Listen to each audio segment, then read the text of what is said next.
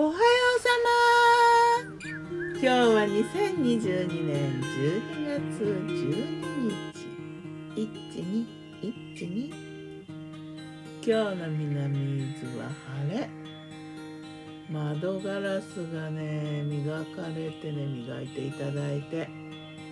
すごい空がクリアに見えて景色がねめちゃくちゃ綺麗だな。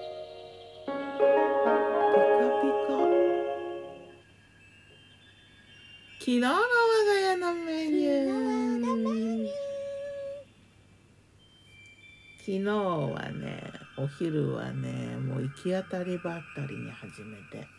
まずご飯を炊こうと思ってまずご飯を炊いて。お味噌汁はいるよねと思ってわかめと卵とネギのお味噌汁。これ美味しかったな。で前の日に残ったね3種の芋サラダ。三種の神器のような芋サラダと。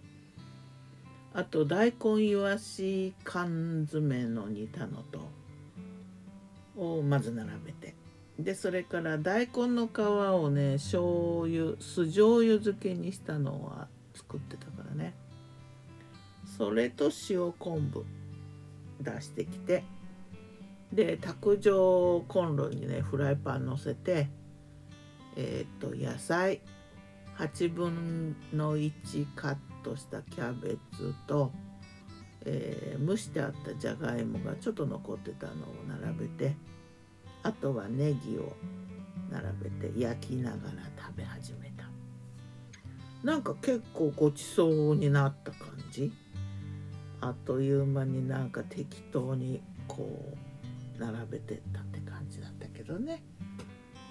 えっ、ー、とね夜はね日曜ヌードル久々にね忘れがちだけどやるよね。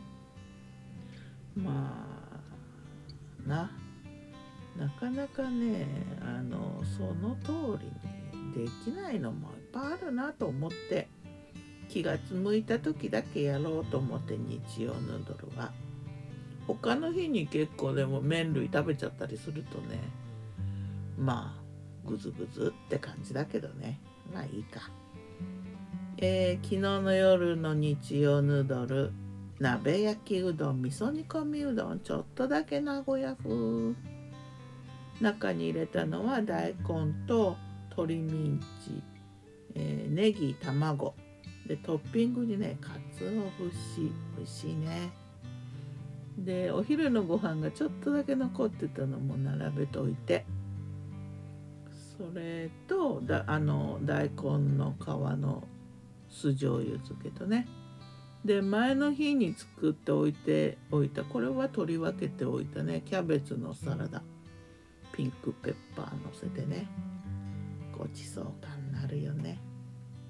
ピンクペッパー。では魔女の考察。魔女子ピンクペッパーの話だな。一振りすればたちまちごちそう感アップまあ今時なら映えるっていうやつだな。その名はピンクペッパー。久々に買ったピンクペッパー。もうどうしても必要ってわけでもないからね。割と忘れがちなんだけど。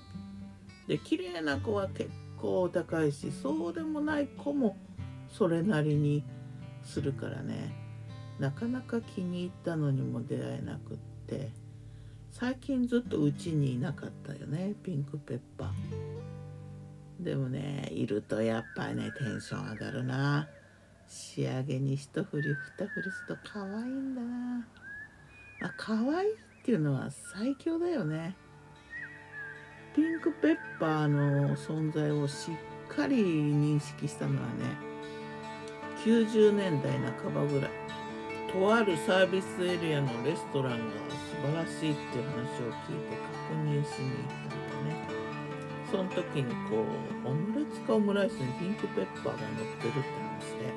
乗ってたね。ではまた。今日も美味しく健やかに